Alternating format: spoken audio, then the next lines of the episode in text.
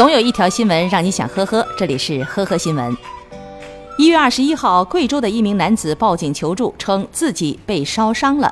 民警赶到现场的时候，男子坐在路边，两只脚全部蜕皮，并开始化脓，非常的痛苦。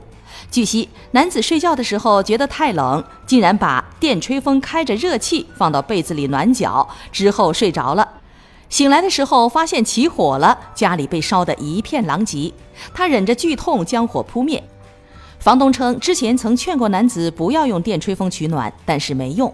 目前男子在医院接受治疗，暂时没有生命危险。近日，一名女网友为了免受过年回家被父母催婚相亲之扰，竟然花了一个月的时间，然后 P 死了一组自己和明星刘昊然的合照，然后把合照发给自己的父母，告诉他们说自己已经有男朋友了。女网友说：“爸爸知道女儿有男朋友后，非常的不舍，竟然半夜醒了很多次，而且开始练习女儿出嫁时的演讲了。”这让他突然觉得有点对不起爸爸妈妈了，最终决定坦白。结果爸爸妈妈了解实情以后很淡定，然后让他继续相亲。江苏南通的黄大妈有个儿子，因为听力残疾，一直娶不到媳妇儿。二零一五年，他听说花点礼金就会有女孩愿意过来，于是就拿出九万二千元的彩礼钱。女子莫某马上和他儿子领了结婚证。然而，没过几天，默默说要回家祭拜母亲，拿走身份证和银行卡后，至此消失。警方调查后发现，莫某曾以相同的手段骗取过七万两千元的彩礼，而且也和对方领了结婚证。今年一月十九号，莫某被警方抓获归案，目前已经被刑事拘留。一月十二号下午，广西北海的陈先生从码头选购了一些海鲜，准备带回市场零售。在回家的路上，他被一名陌生男子尾随了几公里。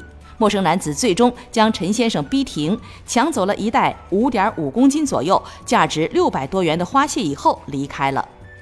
嫌疑男子邓某到案后交代，当天吃完饭以后，他遇到提着新鲜螃蟹的陈先生，顿时就有了吃螃蟹的欲望，然后借着酒劲儿一路尾随，并且实施了违法行为。目前，邓某已经被公安机关刑事拘留。近日，山东淄博男子郝某来到派出所，对民警说，他接到一个疑似诈骗电话，对方自称是刑警中队的民警，说他是犯了事儿，被列为了逃犯，要他去自首。